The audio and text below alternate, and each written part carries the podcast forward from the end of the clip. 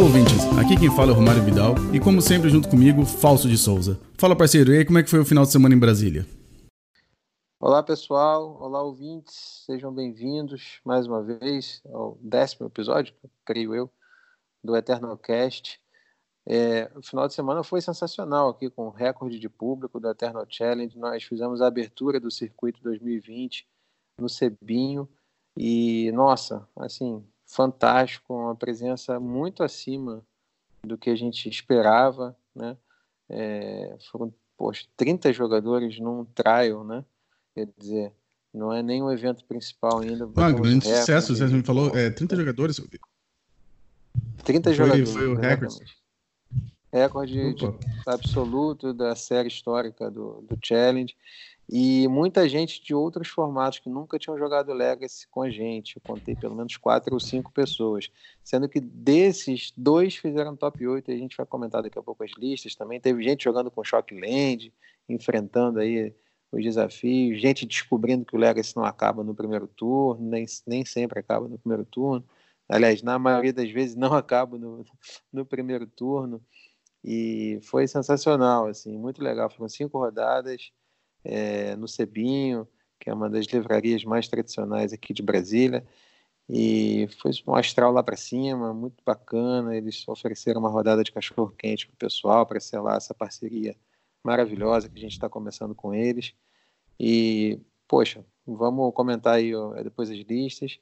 E foi isso, assim, no, no sábado deu para jogar bastante, para organizar e jogar esse torneio, junto com os meus co-organizadores, o Marcelo Coutinho e o Fábio Anselmo, e também mandar um abraço muito especial para o Rodrigo Maestrali, que foi o juiz do torneio, ele que é um craque, sabe tudo das regras e também tem todas as qualificações necessárias aí para tocar um torneio de Legacy, como a gente espera que seja feito. É, parece que teve um final de semana cheio de Legacy, né? Uh, batendo recorde de de participantes do evento. Uh, bom, antes de começar, queria falar obrigado aos patrocinadores, a voltacards.com.br, a power9.com.br e ao Cebinho, que foi o local de, do, do evento no final de semana, né? Uh, o meu foi um Fausto. É, bom, primeiramente, parabéns pelo, pela organização do evento. Uh, gostaria de estar lá. Está um pouquinho longe para mim, mas uh, eu vi as fotos que você me mandou, eu vi a, viu as listas que, que ficaram no top 8. Ah, parece que foi um evento. Foi um, foi um sucesso de evento, não foi? Foi um sucesso e a gente. Tem gente já falando, ouvindo, que escuta o Eternal Cast, falando: ah, não, combina com o Romário lá para ele vir jogar com a gente, quero se conhecer, quero ver, ver, só fico vendo pelo streaming dele e tal. Então, Romário, tá convidado. Quando vier ao Brasil, não vai só no Rio, não, viu? Dá uma passadinha aqui em Brasília, que o pessoal quer te conhecer, quer que você jogue com a gente aqui também. Oh, seria, seria muito legal. É, o, estaria programado. Talvez o, talvez para o nacional, se tiver algum evento talvez próximo, dá para tentar fazer um, às vezes fazer um, umas férias para jogar Legacy também.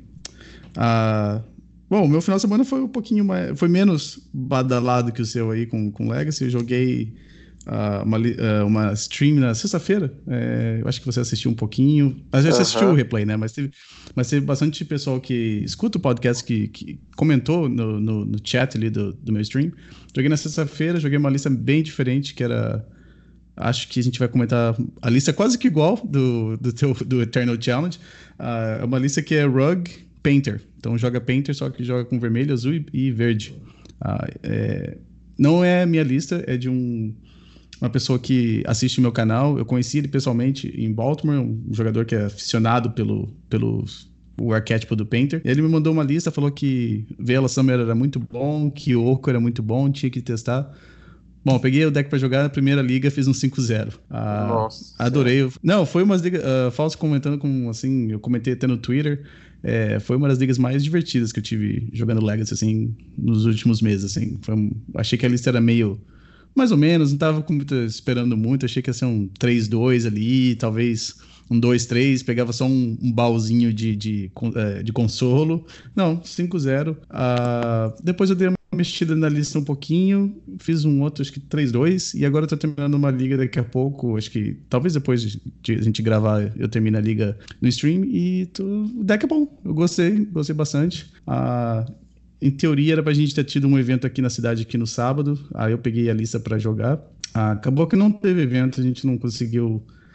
O pessoal da loja acabou não transmitindo bem, muito bem o horário do evento e tal, e apareceu que só tinha seis jogadores, e acabei que deu pra gente jogar bastante, assim, só brincando entre o pessoal que é amigo nosso da loja ali, e acabei que eu joguei, joguei, joguei um pouco de Magic no papel também, que é sempre mais divertido, na minha opinião, mais divertido que jogar online. Ah, e foi isso, joguei, joguei bastante Painter online e, e no papel esse final de semana. Ah, é o, sei lá, é o deck que eu tô tentando tentar melhorar no momento.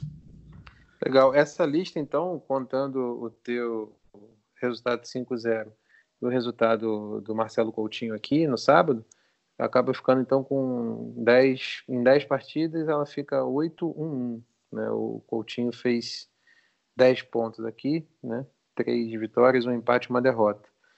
É uma lista que pareceu ali pelo que eu assisti é, da sua stream muito sólida, né? Um, uma, um painter que tem muitas opções. É, claro, o Oco também trazendo é, um, uma nova possibilidade de abordagem ao deck, né?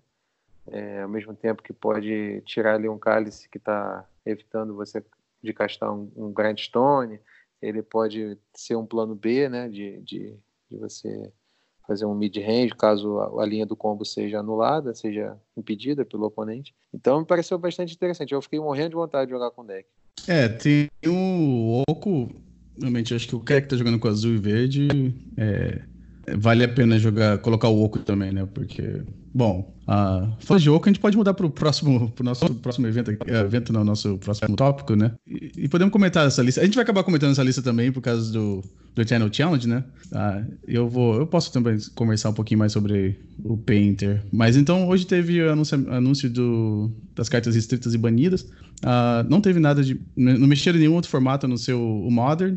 A Mox Opal foi banida, o Oco foi banido e a Michael St. Leras foi banido, né? Que acho que é Treliça. Uh, os últimos eventos de Modern que a gente viu da Star City, o GP, é, tá sendo meio que dominado por decks que jogam com Oco. E acho que a Mox Opal, eu acho que é mais por causa dos decks de Urza, né? Falso, eu não sei, eu não conheço muito. E, é, claro, no, no, no próprio artigo que justifica os banimentos, eles, é, o Yanduk ele re, re, é, ressalta que caso saísse só o, o Oco, o, da, os dados que eles têm, né, é, indica, indicam que o Urza se tornaria muito forte sozinho, né? E a forma que eles acharam de tirar o Urza, que foi bastante controversa na, na comunidade, né? Muita gente queria que tirasse o próprio Urza, foi tirar a Mox Opal. E o problema disso é que você arrasta junto, inviabiliza é, vários decks, né? Você, enfim, o Ursa vai continuar sendo jogável, talvez não tão forte, mas ainda assim jogável.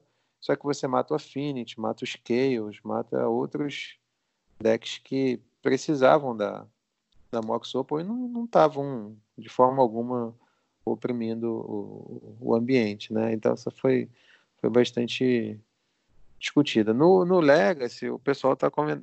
ficou aquele comentário, tá, agora o próximo passo é o Legacy, né? Já saiu do Modern, o Oco, e o próximo é, formato que vão tirar o Oco é o Legacy. Eu não sei se isso vai acontecer assim tão rápido, né, o, o Romário? Não sei o que, que você pensa, mas o, o Oco não é o Rain, né? O Oco não é o Rain em Six. Acho que a gente tem uma, uma, uma experiência muito recente, né? Não deu dois meses ainda, vai dar agora no dia 12. 12 não, no dia. Ele foi banido no dia. Acho que 20. De, deixa, eu, ver se eu Foi dia achar. 20 de, de, de novembro. Então, tá ainda muito fresco na memória. E só que quando o Rain foi banido, a gente tinha um, um metagame legacy que estava já muito claramente caminhando para um, um, melhor deck muito evidente, que era o Rug Delver. E ele, além disso, inviabilizava completamente outras estratégias que já são consagradas no, no Legacy, né? como o, o Defentex, o, os Elfos, próprio Drazif, né? se tomasse ali o, o Lock de Wasteland. Então, como é um formato que usa e abusa de lands não básicas, né? É, o Rain estava começando a causar problema. Então, ele durou cinco meses e o formato foi banido. Né? A gente você conseguiu localizar. Foi dia 18. Aí, é, 18. é dia 18, para confirmar. Uhum, isso. Ah, interessante que o Oco foi banido em quase todos os formatos que ele, ele pode ser jogado, né? Assim, dos formatos mais competitivos, só no Legacy e no Vintage mesmo que pode jogar ainda, né? O, até no Brawl ele foi, foi banido, no Standard, no Pioneer, Modern. É, hum. e, é, e é o que eu estava dizendo antes também é o seguinte, ó o, tem, o pessoal fala do Modern, até os amigos estão um pouco é, cabisbaixo nesse momento, porque você vê, num único dia o Modern perdeu a mesma quantidade de cartas que o Legacy demorou três anos para perder. Então é, é uma instabilidade que eu entendo, assim, que, que incomode, né? Às vezes você investe uma energia para montar o deck e aí acontece né, essas coisas, né? Pelo que eu consegui rememorar, nos últimos 12 meses, o Modern perdeu sete cartas e teve uma desbanida. Então, assim, talvez seja muita muita mudança. E, e, e assim, tudo isso, assim, não estou dizendo que não deva ser feito, não. É, claro, você tem um metagame desse que só tem Oco no top 8, precisa fazer alguma coisa, né? Naquele outro momento lá que só tinha Rugak, precisava fazer alguma coisa. Então, assim, é, eu vejo que tem muita gente buscando o Legacy hoje por ser justamente um formato mais estável do que os outros. E a longo prazo acaba é, viabilizando. Uma, um, uma da, um dos argumentos que as pessoas usavam muito para não jogar Legacy era a falta de torneio. Né? É, eu acho que isso está cada vez é, mais sendo resolvido no Brasil e no mundo todo. Eu vejo anúncios de novos torneios, é, ligas sendo formadas, é, muita opção para as pessoas jogarem. Né? E também a coisa do, do a questão financeira, né? É, pela base humana ser cara, ter cartas da reserva de lixo, é, porém, né? A comunidade, como você sabe, é muito acolhedora, está sempre disposta a emprestar cartas, a emprestar decks. É, também, é, outra coisa, nem sempre você precisa jogar com com 10 duais no deck, ou 5 ou 6 duais no deck. Você pode jogar, às vezes, até com o deck todo, sem carta da reserva de list, e ainda assim vencer o campeonato. Né? Vamos lembrar que o último Eternal Challenge foi vencido por um Defentex.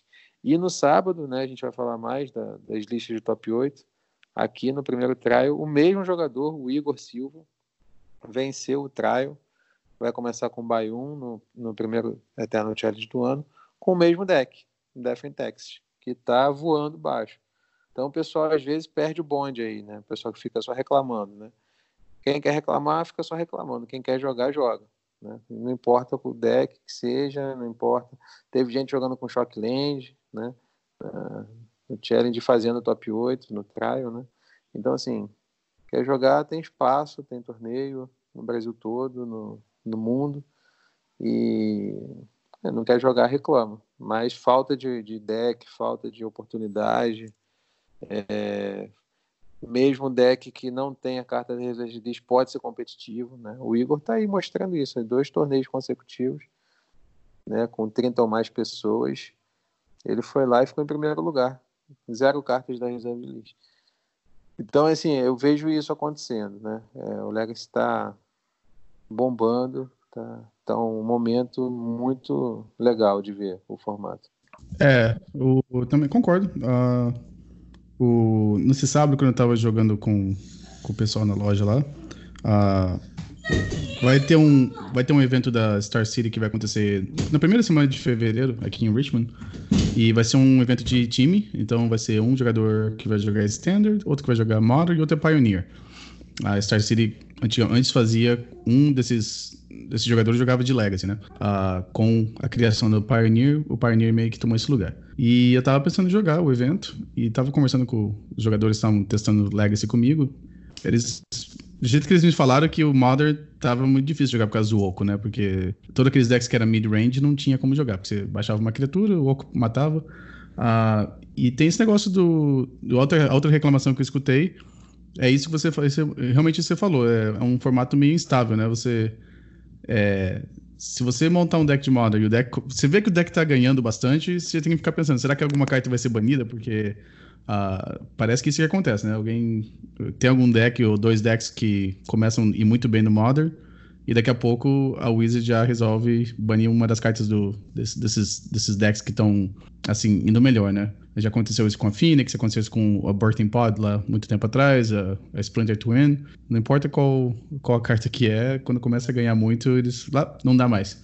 Então acaba criando esse, essa sensação de instabilidade, né? É, e se você acaba perdendo uma carta que é importante pro deck, é um investimento que, que foi embora. E no Legacy, eu não consigo imaginar nenhuma carta que foi banida recentemente ou nos últimos anos que fez com que o jogador perdesse todo o deck. Você, você tô errado? Eu não, eu não, eu não sei se eu tô, se eu tô viajando aqui. Se puder recuperar de 2017 para cá, né, 2000, abril de 2017 foi banido o tampo, tampo de adivinhação do Sensei. Então teve muita reclamação, muita choradeira do pessoal que estava montando Miracles e tudo mais. É, mas o deck nunca sumiu, né? O deck deixou de ser o melhor do formato, passou por um momento aí completamente jogável, dava para jogar ainda com ele. E agora ele de novo está entre os melhores. Então, assim, não acabou o deck. Depois o, o a gente vai para 2018, né? Primeiro semestre, o banimento do, do Xamã. Abriu também, coincidentemente. O Xamã também, né? Ele enfraqueceu o check pile, né? Talvez tenha tirado o deck dos, dos tiles 1, né? Mas também é, não, não inviabilizou a estratégia de quem queria jogar né? As pessoas se dividiam entre o bug controle ou Grix controle, né? Mas de qualquer maneira estava lá aquela filosofia, aquela ideia de jogo preservada. E por fim, em novembro de 2019, o Reigning Six foi banido do Legacy e deixo, fez com que o Rug Delver não fosse mais o melhor deck do formato. Porém, como a gente vem falando, o, o, os Delvers decks continuam sendo bem jogados, né? Então, você tem, acho que hoje a versão R é, sendo a mais jogada dos Delvers decks, e, mas você também tem Bug Delver, você também tem Grix Delver, então é, ele não não atrapalhou. Eu acho que ele até enfraqueceu um deck que não, nunca não chegou a voltar a ser tier 1, que é o Land. Ele realmente era muito forte na estratégia do, do Land. É, mas, assim, não, isso que você falou, e ah, uma carta saiu e agora não consigo mais usar o deck. Realmente no Legacy, é, é pela quantidade de cartas disponíveis que você tem, né? Lembrando que é o formato eterno, que você pode usar desde alfa, né? respeitando a lista de banidas. Então é, é um formato que é, é, propicia muito mais estabilidade do que os outros que a gente tem visto. Inclusive, né, até mesmo é, que em relação, se você comparar com Vintage até, é, você vai ver que o Vintage sofreu muito mais modificações nos últimos três anos do que o Legacy. O Legacy hoje me parece um porto seguro para quem quer montar um deck, quem quer jogar. É, a gente vê aí, né, voltando aí a. indo e voltando, né? O segundo lugar do Challenge, agora que você está mostrando aí na tela, eu não tinha nem me tocado. O Guilherme Alves, que inclusive é o campeão do, do, de 2019 da Eternal Challenge, ele ficou em segundo lugar com o Humans. Também, né, salvo engano, não tem carta da reserva de list. Então você vê, um bom jogador, treina com deck, está acostumado a jogar e vai lá e ganha, né? E entra e e ganha. Aí você tem no top 4 o Antônio Chaú, que esse sim foi debutante no, no Legacy, não tinha jogado ainda com a gente, jogou de Miracles e conseguiu um top 4. Parabéns para Antônio, mandou super bem, fazendo 12 pontos. Do segundo ao quinto, fizemos 12 pontos. Né? Aí o quarto lugar, eu acho que na verdade o Antônio foi em quarto, porque a gente não fez corte pro, pro top 8, foram cinco rodadas de corrida. Então, é, primeiro lugar o Igor, segundo o Guilherme com o Hilmans, terceiro o Elton com o Red Prison, Prison, quarto o Antônio, o Elton, o Eltinho que tem treinado bastante, com, exaustivamente com o deck. Eu acho que hoje em dia já, já dá para dizer que ele, ele também escreve artigos e ele, eu acho que para mim já é uma referência nesse arquétipo no Brasil. Eu acho que pode ter uma pessoa que jogue tão bem quanto ele, conheça tão bem o deck quanto ele, mas mais que ele eu acho difícil nesse momento. Ele passou 2019 inteiro com o deck e aperfeiçoando, sabe, conhece, jogando bastante, treinando bastante. Fez terceiro lugar, o Antônio foi em quarto, aí quinto fui eu, com o Defentex, também quatro vitórias e uma derrota. Defentex, que foi o único deck que teve duas cópias no top 8. Esse top 8 aí mostra bastante a, a, a diversidade do, do metagame que a gente tem também no Legacy. Isso, isso é, um, é, um, é um indicativo de, de que o formato está saudável se ele está bem diverso, ninguém, mesmo o Defentex que tem dois, ninguém sem consciência vai pensar em banir o Vial porque tem dois Defentex no, num top 8 de algum torneio, né? Nem se isso fosse GP. Então, é, é não, não, tem. É o deck mais fair que existe. O melhor combo do Legacy é isso, planície Vial, que eu brinco. Né? Então, em sexto lugar foi o Coutinho com o Rug Painter. Sétimo lugar foi o Rafael Zoser com o Jun de Fênix. E aí sim, esse jogou com uma Shockland. Enfrentou aí o, todos os mitos e desafios é, e jogou com um deck que ele já tinha pilotado no ano passado, num, num evento maior, num challenge. Parece que gostou e foi para cima e já mandou lá no grupo dizendo: oh, agora não saio mais, nosso time aqui vai disputar. O nome do time dele é time Heineken. Time Heineken. devem estar sendo patrocinados aí. É uma galera que curte, o Hélio, o Cairo, tomar sua cervejinha, curtir, trocar ideia com os amigos. E oitavo lugar, fechando o top 8, Lucas Saliba, com End Storm. Também vem jogando muito bem com deck. Lucas, excelente jogador de Magic, de Legacy, já fez 5-0 com Goblins no ano passado, num trial, ganhou bye. E agora ele vem insistindo no, no Storm, que, a meu ver, não sei o que você pensa, Romário, mas é um deck que está bem posicionado. Hum, hum, bom, a gente, bom, a gente inverteu aqui, a gente estava nessa pauta, mas é, então vamos falar aqui. Esse, esse, teve bastante lista interessante aqui no, no evento que vocês organizaram. Uh, eu acho que Storm tá, mas não talvez as versões que a gente estava acostumado a ver antes do Renin 6. Eu acho que as versões que a gente está vendo aparecer agora, eu acho que estão mais preparadas pro, pro metagame, né? É... Você diz o Tess? Não, até o Ant mesmo. Ah, foi. Bom. Eu não gosto de ficar assim muito falando nome de tal tal, mas é quem lê sobre Storm tem o site do Brian Cook, né, o, o theapexstorm.com, e tem um dos dos jogadores que escreve pro site dele, eu converso bastante com ele. E essa semana passada, eu acho que eu perdi duas vezes para essa versão nova do Tess, que tem o monte de artefato, né? Joga com Mox Opal, joga com o Defense Grid. E um dos jogadores que, que participa do site, eu perguntei para ele como é que era a lista tal, que estava interessado em fazer um stream com ela.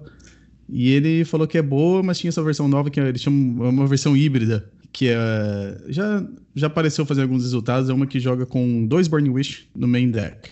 E joga com o Wish Claw Talisman e joga também com uma, um Defense Grid. Aí, o porquê do, do Burning Wish? Bom, como tem essa adição do, do Veil of Summer em vários decks no main deck, fica mais difícil você conseguir ganhar usando Thoughtseize e usando Tendrils of Agony, né? Antigamente, o plano do, do Ant era o quê? Era dar um Thoughtseize no primeiro turno, joga duas cantrips. No terceiro turno, você dá mais um Thought Seize, tira a Force of Will da mão do oponente e comba, né? Bom, o Veila Summer não deixa você fazer isso mais. Então você tem a opção de usar o Burning Wish para pegar o Grape Shot no sideboard, que daí o Veil Summer não consegue, não consegue parar de você ganhar. A vendo a versão aqui que é do Lucas, ah, ele tá jogando com o, o Talismã no main deck. Me parece que ele tá jogando no, no, no, no, spot, no, no, slot, todo mundo fala que é o flex slot, em vez de jogar com o, a Dark Petition, ele tá jogando com o Talisman. Talvez seja bom, porque custa menos mana pra ativar e pra, pra usar. E ele também tá usando a Rain of Filth, que é uma carta que tava meio desaparecida do, do End. Bom, eu acho que o, o, Storm tá bom. Tá assim, para quem tem experiência com o deck e, e, conhece bem o metagame, sabe quando, uh, quando esperar um Veil, quando esperar.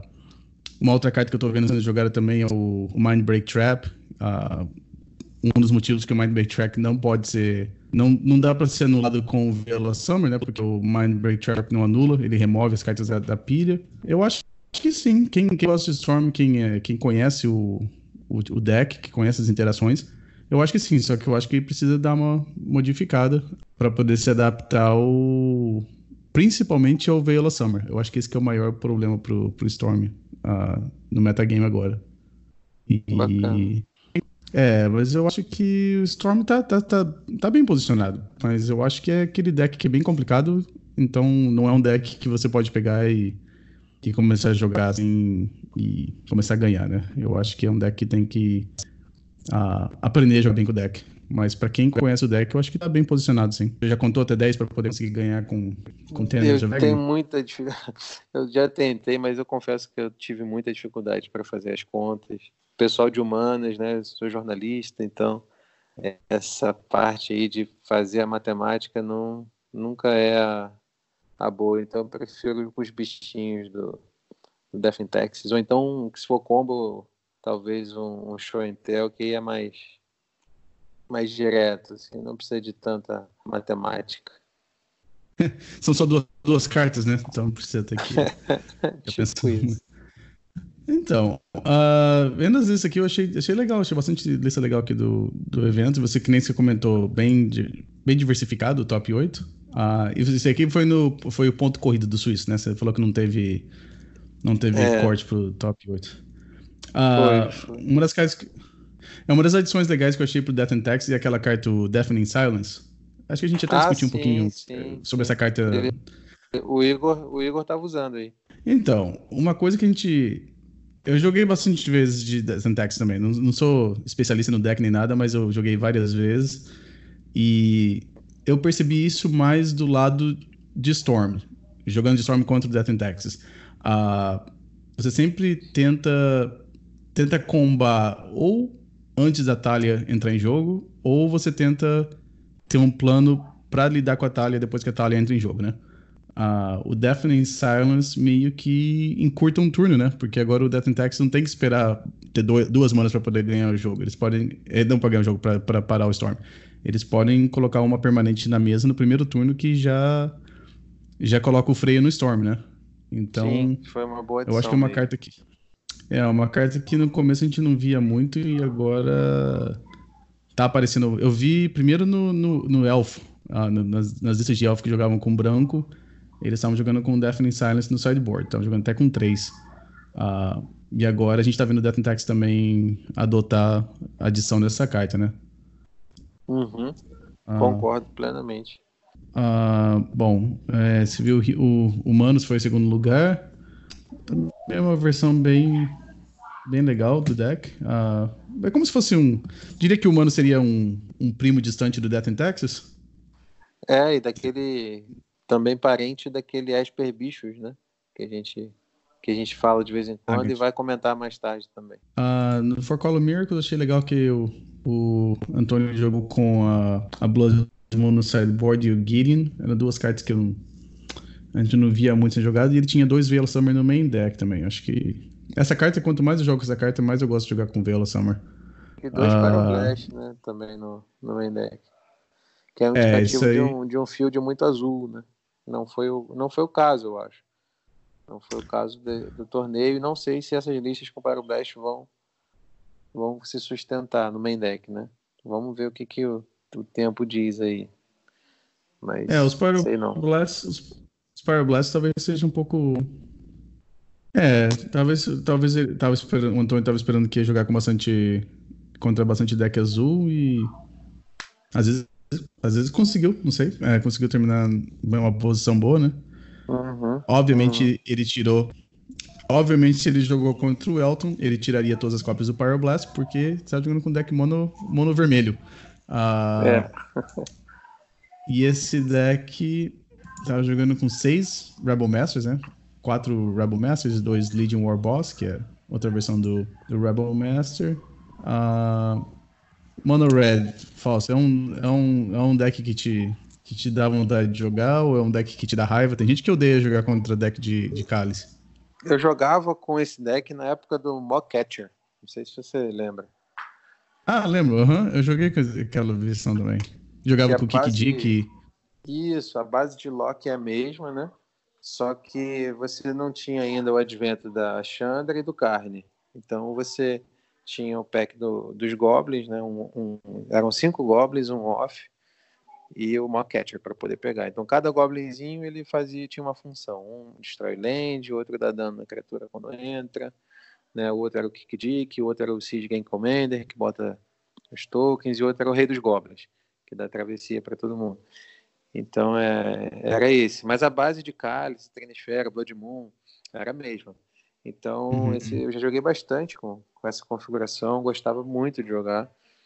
É um deck que costuma atacar bem o metagame, seja ele como for no Legacy, porque Cálice, num deck que é num formato que é definido é, por brainstorm, obviamente vai ser uma resposta muito efetiva, né? Trinisfera também, né? Essa é uma carta que é, que é restrita no Vintage, né? Dado o impacto Isso. que ela tem. Então, é, eu acho que é um deck muito interessante. Muito interessante. Tem muita. muita e, e foram lançadas cartas que casam muito bem com o deck. Né? Você está mostrando aí Blood Sun, é, a Chandra, o Carne. São cartas que parecem que foram, foram feitas né, para o deck. É, não tinha reparado agora que ele tá jogando com dois Blood Suns em adição às quatro Blood Moons. Então não tem nenhum uh, do Megas do Moon, né? mas tem as duas Blood Sun. E no sideboard tem o a Chandra Awakening Inferno, que é aquela que custa seis manas e não pode ser anulada. Aquela que dá que dá pesadelo para qualquer jogador de controle. Bom, depois temos aqui o, o Storm, então, do Lucas Saliba. Bom, já comentei um pouquinho sobre a lista. É uma lista bem. Dois Passing Flames. Pelo menos umas duas vezes por semana eu jogo uma liga de Storm. Eu sempre olho. Tem os, os Flex Spot, Spot, né, que eles falam? São aquelas cartas que mudam de uma lista para outra. Normalmente é isso que eu olho primeiro. Então eu tô vendo aqui tem o dois Passing Flames e tem a Marina Filth e tem o Wishclaw Talisman. E a carta que eu tô vendo que não tá sendo jogada aqui é o, é o quarto. É o quarto Thought Seize e o Dark Petition, né? Então, fez uma troca de. Ah, e tem os Enter Swarm e dois Vela Summer. Ok. Talvez. E o Enter the Wars. O Enter the Wars é uma carta que às vezes a gente vê no main deck também, que é um outro jeito de contornar o, o Vela Summer. Ah, bom, aí tem a sua lista, Fausto. É, teve alguma coisa aqui que ah, você vamos ver se você consegue você... ver. A... Vamos ver se você consegue enxergar as pegadinhas da minha lista. As pegadinhas da sua lista? É, tem umas surpresas aí que o pessoal pegava para ler tudo. Hum, de verdade? Sim, uai. Tomic, principalmente. Tomic tentaram dar o End no meu com Tomic em campo. Você acredita nisso? Não. pois é, verdade. Ah, o Tomic é... surpreende as situações que ele acaba sendo relevante, né? Às vezes parece que não faz nada, mas tem que lembrar que um que é uma criatura 2-3 que voa, tem que lembrar que é lendário. É, foi uma carta que quando saiu o spoiler do. do uh, que foi do War of Spark, né? É, uma carta que teve uhum. jogadores de Legacy que olharam e ficaram assim meio cima do muro. Será que essa carta vai ser jogada ou não? E de vez em quando a gente vê aparecendo nos decks verde branco, nos decks mono white. Como é que foi? O, o Tomik então, teve uma boa performance no, no, final de semana lá jogando no, no, sábado? Teve, ué. Tá no time que tá, fez 4-1, ué. Tá, foi muito bem. Muito bem, muito bem mesmo. Uma boa carta, assim. Agora falando sério, assim, é... Claro que só... Como eu enfrentei três Miracles, Então, é, ele não, não tinha muito uso, né? É, uhum. Foi um torneio que dos 30 decks, 19 eram diferentes, mas o mais jogado foi o Miracles. Eram seis Miracles. É, quatro na versão. Um na versão. Um ou dois na versão Four Color, dois Band e dois UW. Então, então esse foi mais jogado. Eu enfrentei três.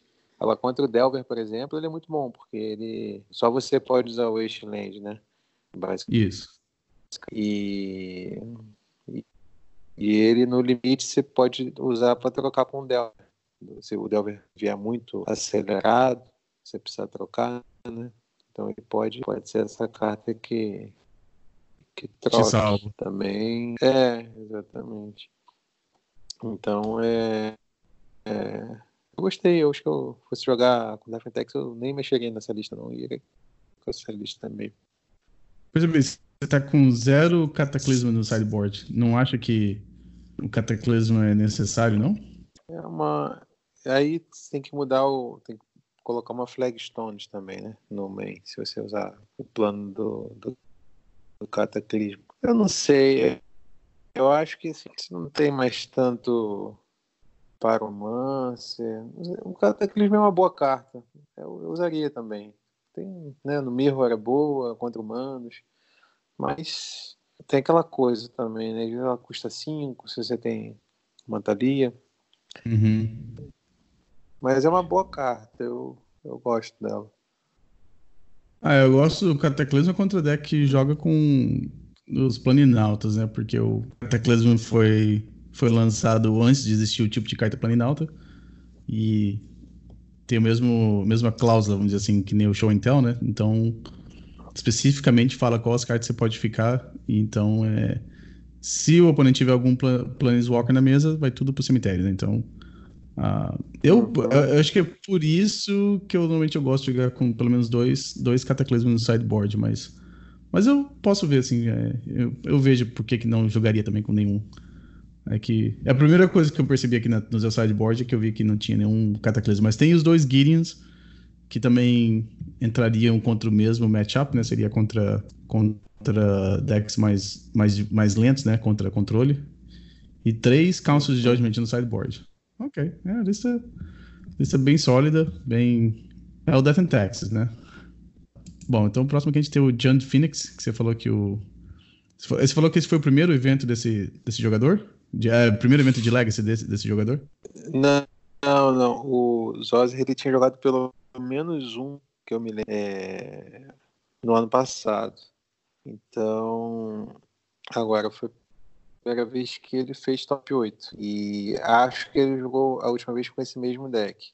E eu lembro que foi uma coisa legal que a gente né, sempre tenta conseguir todas as cartas para todos que pedem, né? E no caso ele ficou faltando uma Taiga, né? E ele, ao contrário de Monte não teve dúvida. Pegou a Stomping Ground, colocou no lugar e foi para cima. Não é um deck como o Shadow, se vale da perda de vida para poder né, crescer criatura, enfim, tá dentro da estratégia. Nesse caso, não. Foi lá, pegou e não, eu quero participar, não importa que esteja faltando essa carta aqui. Você vê que tem umas cartas, o Legion's End no side, né?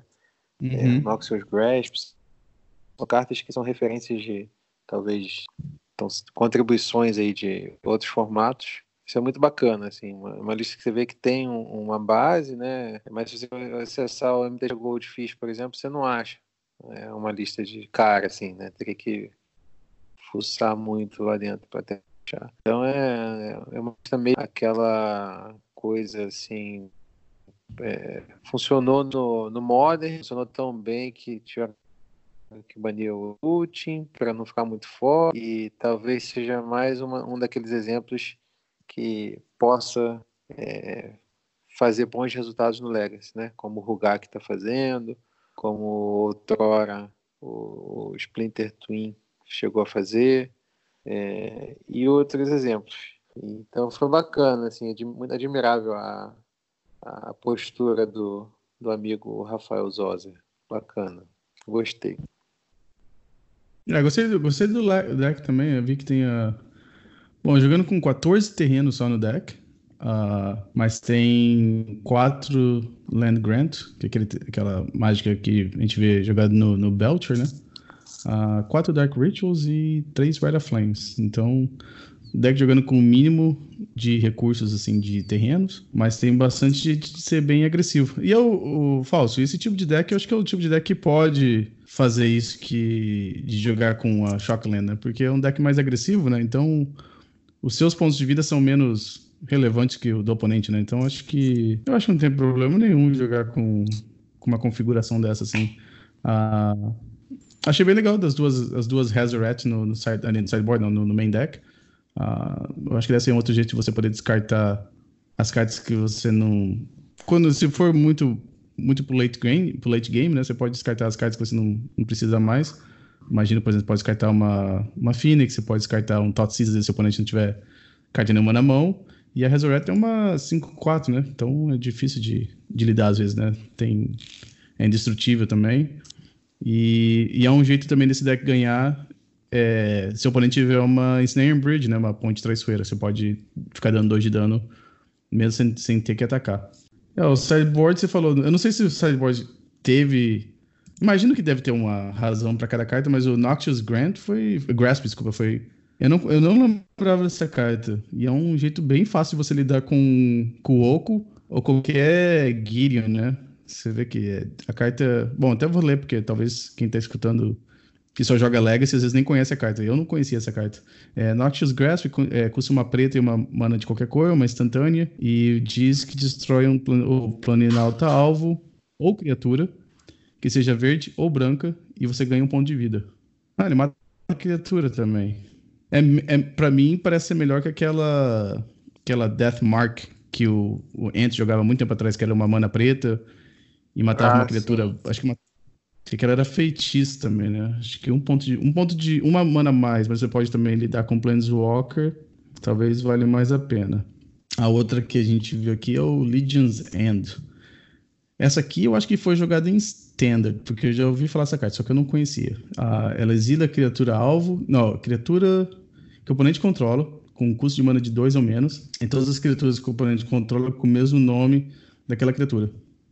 Uh, e depois o, aquele jogador revela a mão e remove todas as cartas com aquele mesmo nome na mão, na mão no cemitério. Ah, um jeito bem fácil de você lidar com tokens, né? Então você pode matar um, um token do Young Parmancer e já remove todos de uma vez só. Ou você pode matar o próprio Young Parmancer e, e não ter que se preocupar com mais tokens. É, mas o que, você achou dessas, dessas inovações? É bacanas.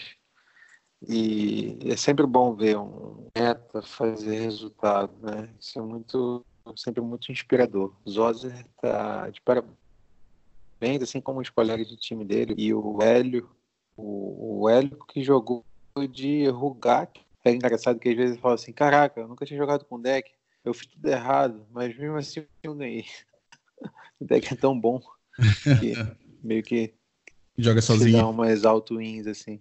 E o, e o cara, eu não lembro exatamente, assim, eu tinha sugerido a ele uma versão. Ele sempre foi um jogador muito exímio com o Mood. Então eu mandei uma lista do, do Rich Shake, até o Thiago que compartilhou comigo, o Thiago Duarte. É uma lista do Big Odraz, né? O Odraz, não sei se ele conseguiu montar a tempo, mas ele estava muita vontade de, de testar, né? E, e, também mandaram bem o time participando. Esse ano o Eternal Challenge tem a competição por times, né? As inscrições seguem abertas os times para é, o e-mail é eternalmagic.com.br. Você pode inscrever seu time com até quatro jogadores, concorrer a prêmios no final da temporada. Eu estou vendo uma, uma inclusão para a gente também não perder a, aquela, aquele quadro que a gente estava fazendo das cartas mais jogadas, que não foram uhum. lançadas em 2019. Né? Sim. Então, vou fazer uma passagem rápida aqui das cartas de 2019. É... Só vou falar entre as cinco primeiras folhas, tá? E aí, já fazendo corte para os últimos dois meses, já que a gente está bem pertinho do dia 18 de, de janeiro, que é quando completam dois meses do banimento do Raining Six, a gente pode ter um, um, uma ideia mais ampla. Então, okay. a primeira, primeira carta é Force of Negation. A segunda é o Oco. Então, essa aqui a gente tem. Essas são as duas que a gente tem entre as 20 mais jogadas. Uhum. Terceiro lugar vem o Astrolábio. Depois Isso. tem o Brazen Borer. Em seguida, Prismatic Vista. Então aí já temos cinco cartas. Não, o teu Teferi, né? Ah, o Teferi, Teferi, Teferi. Uhum. Seis cartas. Seis cartas. Depois temos o Arcanista. Seguido do Icefen Coatley. E Isso. então aí a gente tem nove são as cartas lançadas em 2019, principalmente de War of the Park, né? E Modern uhum. Horizons, acho que impactaram demais. É, depois é depois Blast Zone. Blast Zone, Blast Zone. Depois Veil of Summer. Não, Mystic Sanctuary vem antes. Depois Veil of Summer. Isso. Vocês são 10, né? Que tá jogando demais no, nos Miracles. E fechando no, aí aqui. Sim, no site do Excel para poder fazer de novo o Painful Truth. Isso. Uh, e por em seguida. Narset, Once Upon a Time, Carne, The Great Creator. É. E são essas, né? Isso. Ou tem mais, mais alguma aí? Não? Só, só a carta boa, hein, né? Puxa vida, assim, Carta umas que... 15 cartas mais ou menos. Cartas que estão definindo o formato. É, impactar impactando demais, presente nos principais decks. O Legacy segurou bem a onda, né? Legacy, acho que conseguiu atravessar a, o furacão que foi 2019 em termos de power level né, das novas cartas e sobreviveu, né? O Legacy tá. Continua firme e forte. Conseguiu atravessar. É, eu acho que sim. Bom, voltando então à nossa pauta. É... Então, é, falar, a última lista foi o Rogue Painter, que. Ah, sim, imagino que você fala, claro. Então, foi bem. a lista que eu.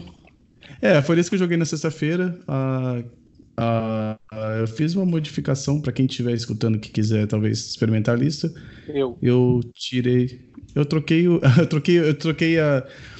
Que o rapaz que mandou a lista para mim tava faltando uma carta no main deck. Eu coloquei a terceira ilha. A depois de jogar com o deck várias vezes, eu percebi que as mãos mais explosivas que eu tinha eram as mãos que tinha Mox Opal.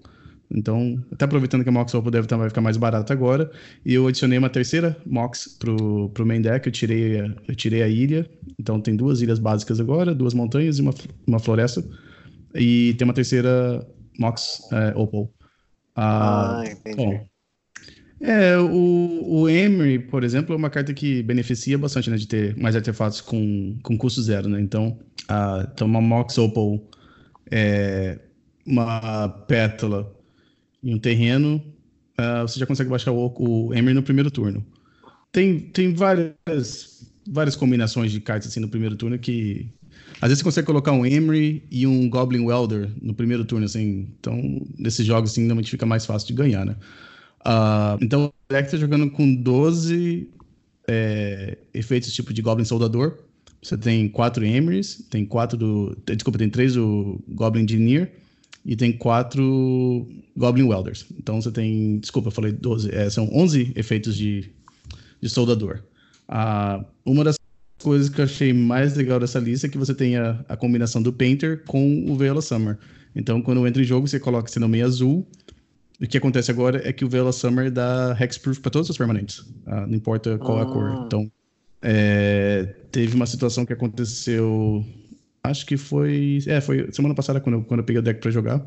O meu oponente estava jogando de Death and Taxes e ele colocou aquele o Leonin é, Warden, aquele, aquela criatura que é como se fosse um, um desencantar, né?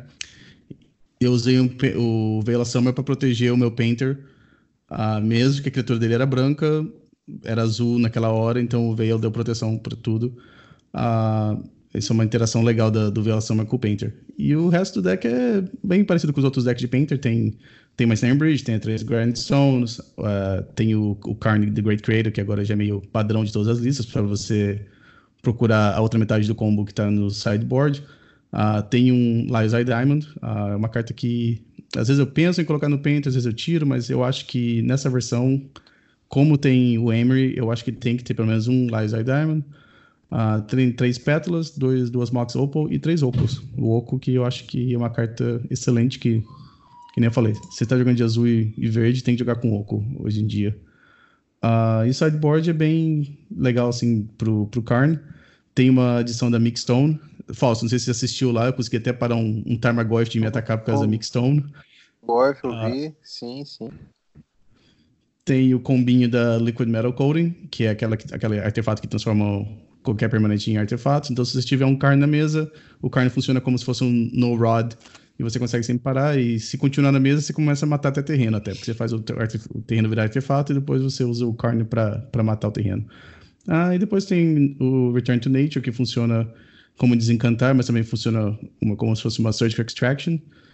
E tem três Trinisferas que para proteger contra, contra Storm. E por último tem um Vela Summer. Então, para aqueles matchups que tem que tem muito removal, você pode colocar o quarto Vela Summer. Uma coisa bastante interessante vendo você jogar com ela é que ela, você pensa assim, pô, um deck tem azul, mas ele não tem cantrip, não tem brainstorm, não tem pond. É, eu acho que esse deck ele talvez ofereça a possibilidade de pseudo cantrip. Eu estou falando isso pensando alto agora, não tem nada muito elaborado não é porque quando você faz um, um a Emery, por exemplo, ou então você está ali fazendo o escambo do Elder, né, com algum artefato e voltando, um Astrolábio, por exemplo, você na verdade está se valendo aí da sinergia do deck para comprar uma carta, né? Para o Emery joga no cemitério, depois você, se for artefato, você consegue jogar para dentro.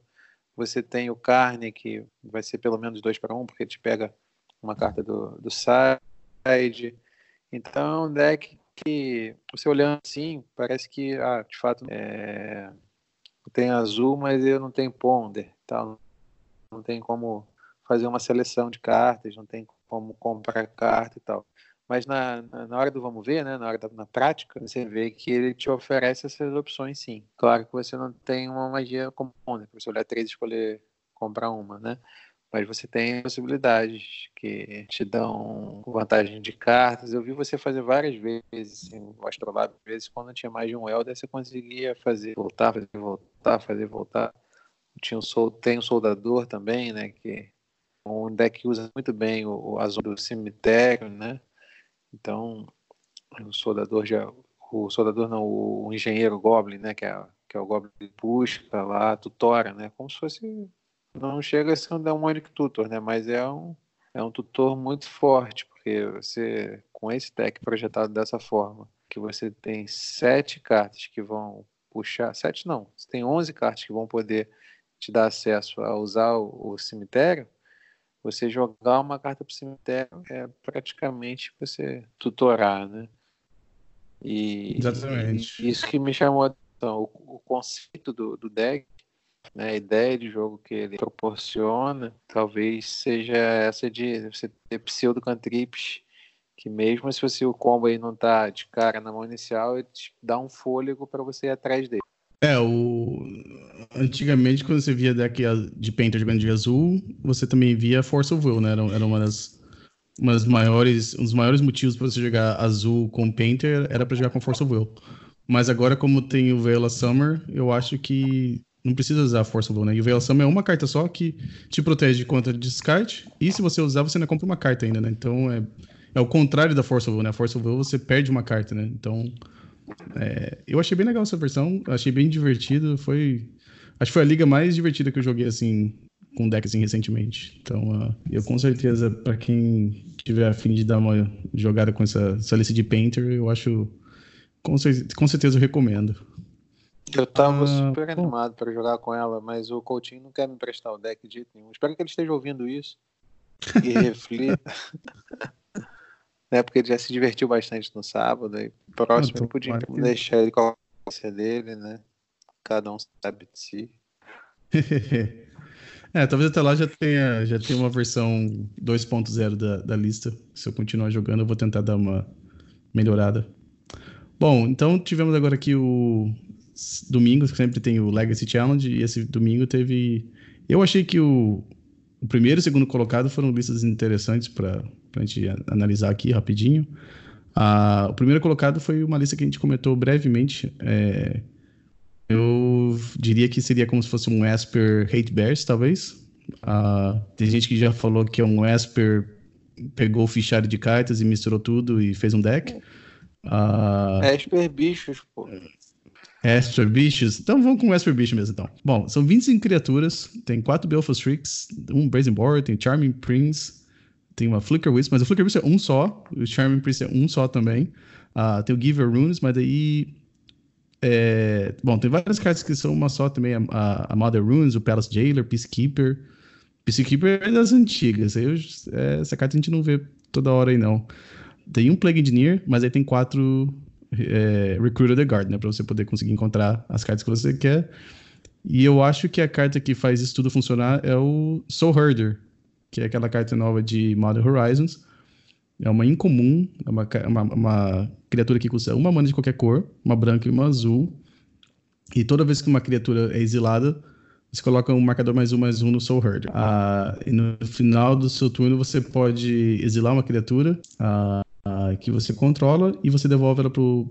Ah, então isso acontece ao mesmo tempo, então não é como se fosse o Flicker Wisp. Então você dá uma. Ele remove e ele entra de volta em jogo. Ah, e tem várias cartas, várias criaturas aqui que elas têm um efeito de quando entra em jogo, tem, um, tem uma habilidade desencadeada. Uh, e para completar, tem uma Ponder só. Não sei por que, tem uma Ponder só. E quatro Vials, é, três espadas enharadas, quatro Force of Will, quatro Brainstorms.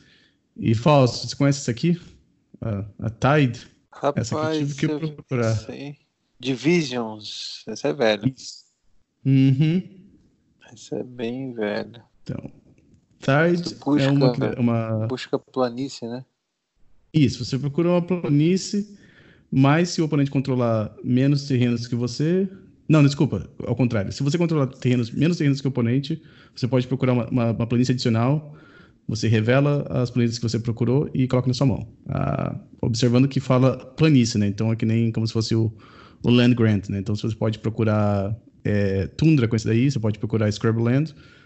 Ah, e no, os terrenos do deck tem de, de Dual Land tem o Underground Sea, quatro Tundras e uma Scrublands. Então a Tide consegue procurar praticamente todas as Dual Lands, só o Underground Sea que não acha. E é uma instantânea, uma branca, uma instantânea de visões. Ah, no sideboard aqui a gente também tem mais outro Peacekeeper, tem um Emarcool, eu não sei porquê, talvez seja por causa do. Falso, eu, eu não sei, eu talvez ajuda contra o Show and Tell, mas o que, o, o que me lembrou, e Cara, isso talvez tem, seja. Tem, ó, tem Vial no deck. não, não, não, não, não, não, não, não é por isso, não. Não deve ser por isso. não, o que eu pensei. Uh, há uns quatro anos atrás, eu, eu tava jogando bastante de Painter naquela época. Naquela época era, era o vermelho e branco que se jogava. E tinha jogador de lands que colocava um Emarcon no sideboard por causa disso. para não perder de, de, de Painter. Eu não sei se é por causa é, disso que. a vida, né? É porque no challenge da semana retrasada, o segundo colocado foi um deck de Painter. Eu, eu não sei, eu gostaria talvez de tentar entrar em contato com esse jogador e perguntar para ele ou para ela é, se o Emarcou no sideboard era para falando e falando de Emarcou, é o Emarcou 1515, aquele lá de Rise of Eldrazi, tá num deck aqui que não tem como colocar ele na mesa, a não ser aparentemente com, com o Vile, né? Só se ele colocar o Weather Vile no 15. Não acho que é isso. para mim, se eu tivesse que fazer uma aposta, seria que foi por causa do, do Painter. Talvez a pessoa não quis perder pra, Painter. Colocou um Emarco ali no deck, de tal maneiro. Torce para não comprar, porque. Bom, ele tem Brainstorm, né? Se comprar, ele pode colocar de volta no deck, mas. Bom, e tem é. uma segunda tide também no sideboard. Então eles querem procurar bastante as planícies. É, o sideboard aqui parece uma. Parece que o jogador aqui colocou as cartas na última hora rapidinho, foi clicando assim e, colocou umas cartas qualquer, porque tem até um marcou aqui. Uh, Bom, e o segundo colocado é um deck que tá aparecendo um pouquinho, tá ficando mais popular no Magic Online, que é o é o Simic é, Show and Tell. Então, um deck azul e verde de Show and Tell. Joga com quatro Omniscience, joga com quatro Veil Summer no main deck. É um daqueles decks de Show and Tell que tem um Wishboard, né? Tem, tem dois Cunning Wish no main deck. A adição, assim, que é um pouco mais diferente para mim, é essa carta aqui, o que foi lançada no M20, é o Drawn from, from, Drawn from Dreams. É um feitiço que custa duas azuis e duas de qualquer cor.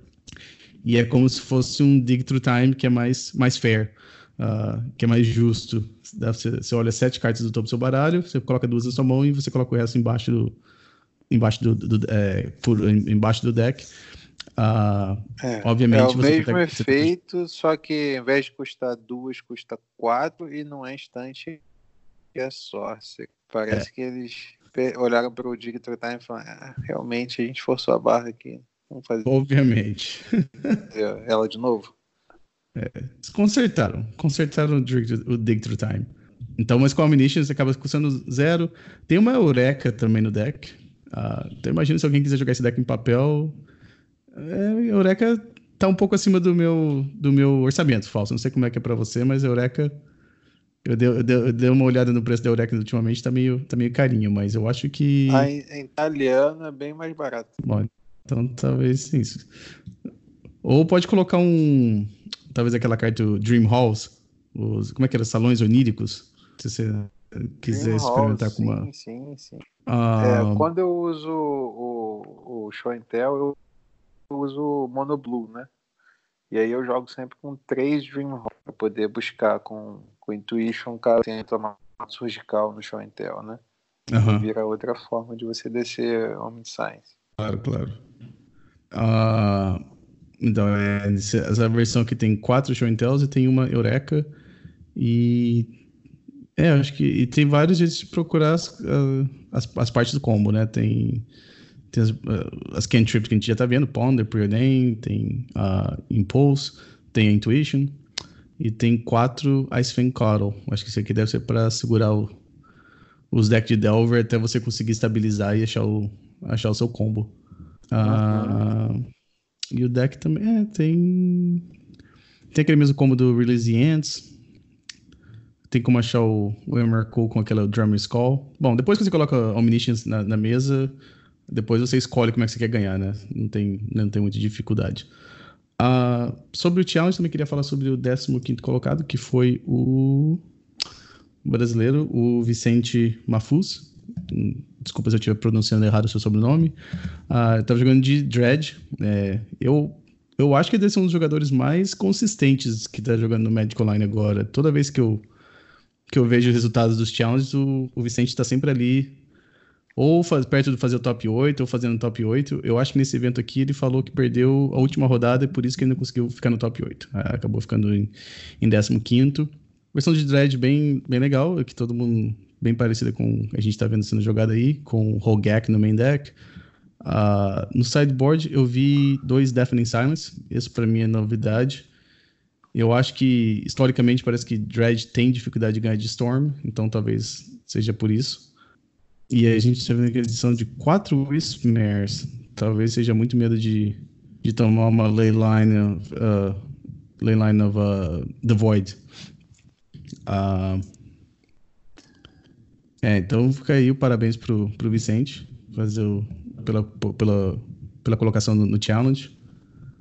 Paulo, você jogou de, jogou de Dread também já? Parabéns aí pro Vicente. É, siga representando o Brasil. É, não, daí uma, um deck que eu não, não usei Dread até hoje. Mas eu cheguei a. Depois que, que baniu do Modern, cheguei a pegar do deck, no caso, né? Mas o Dread mesmo, não. Tem um amigo aqui, aqui que é Dota, que é o Felipe Pacheco, tá montando agora já teve deck para um tempo, agora está refazendo. E voltando a jogar decks com a gente. É um deck que, que, é, que é, meio que atropela né, certos decks, simplesmente ignora, né? Principalmente no é um dread contra Delver, por exemplo, é muito difícil de ganhar. E o pessoal do Miracles tem reclamado muito também do, do Rugek, né? O Rugek uhum. atacando muito bem o, o metagame. Ataca o Delver, ataca o Miracles, passa por cima.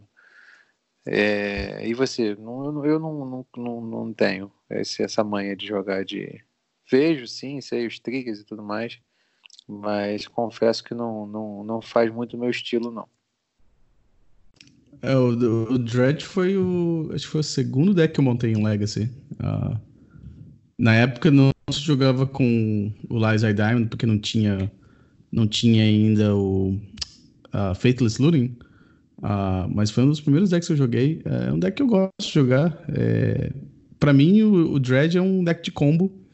Uh, hoje em dia, menos, porque antes jogava com aquele uh, Flame King Zealot para tentar matar o oponente no segundo, terceiro turno. Agora é um deck um, um pouco mais grind, mas uh, continua sendo um deck de combo, né? O Yu Dredge tem aquele negócio que é, normalmente você vai ganhar o primeiro jogo.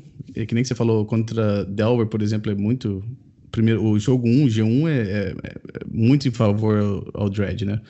Uh, eu acho que, vamos dizer, de 80%, 90% das habilidades do jogador de Dredge tem que ser identificar qual carta de, de sideboard que o oponente vai colocar contra você, né? É, o primeiro jogo normalmente tá ali. É só você jogar bem que você consegue ganhar, praticamente qualquer deck. Uh, mas uh, acho que a habilidade mesmo para tentar ver se você joga bem de Dredge é saber como jogar nos decks, nos, nos jogos é, pós-sideboard, né? Porque é, é, muito importante, que o seu deck, basicamente, que inteiro é, depende do cemitério, né? Então, o que, que o oponente vai trazer? Vai ser Surgical? Vai ser algum, alguma, alguma carta que interage com o cemitério inteiro? Ou alguma carta que interage com algumas cartas do seu cemitério?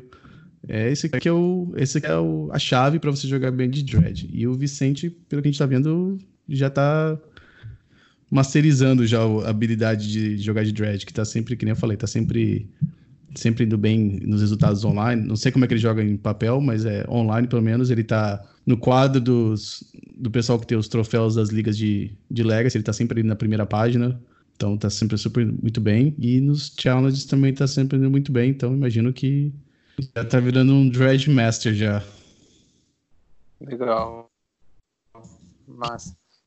É isso aí que você falou. O deck é fortíssimo, né? No, no favorito da maioria dos matchups pelo G1, né? E aí é aquela coisa, né? Leva, levando o G1, depois tenta levar pelo menos um dos outros dois games. Exatamente. Falso, você tinha que. Você tinha uns, um. Você tinha mais algum anúncio sobre o Eternal Challenge? Ah, eu acho que você tinha mencionado alguma coisa para mim. Não, eu acho que é reforçar o que você já disse, agradecer aos nossos patrocinadores. Vault of Cards, Power9, Cebinho o pessoal que faz o, challenge acontecer. Já a gente já falou aqui a Bessa, do Fábio Anselmo, do Marcelo Coutinho, do Maestrale e de toda a comunidade que acreditou na, e acredita no challenge e é, participou ativamente no ano passado e viu que a gente está fazendo um trabalho muito sério há muitos anos, não é de hoje, que a gente tá, tem trabalhado com Legacy para difundir esse, esse formato na comunidade e até por isso eu acredito que tenha tido um comparecimento tão grande é, no primeiro, no nosso, nosso torneio de abertura né, do circuito 2020, acima de todas as expectativas. Acho que a comunidade acreditou na proposta, acreditou na ideia e quer fazer parte disso.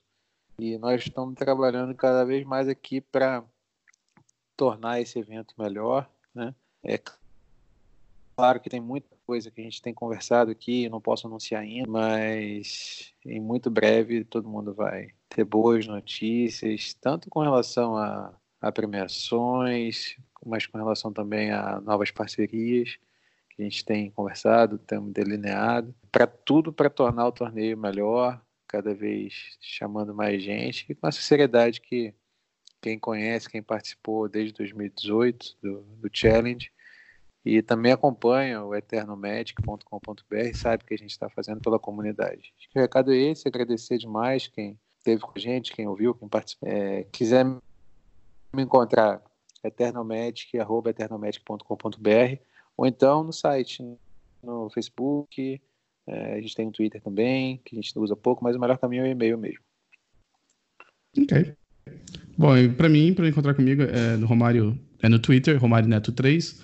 Uh, também tem o meu stream no Twitch, que eu tô fazendo mais, mais frequente uh, agora. Agora tá tendo um pouco mais tempo no meu, no, nos horários diários. E o horário não tem um horário certo sempre, mas eu tô tentando fazer pelo menos umas cinco vezes por semana. Uh, e é twitch.tv barra Romário Vidal.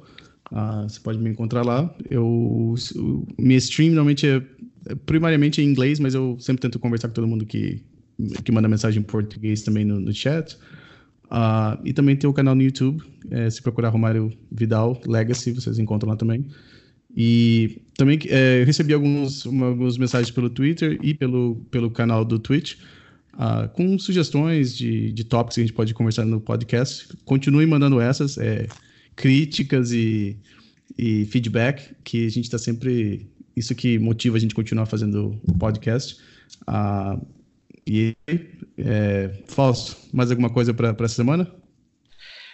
Não, acho que é isso. Agora a gente vai acompanhando né, o desenvolvimento do, do metagame e segue o baile, como diz o, nenhum banimento no Legacy. Vamos observando, vamos comentando e até semana que vem.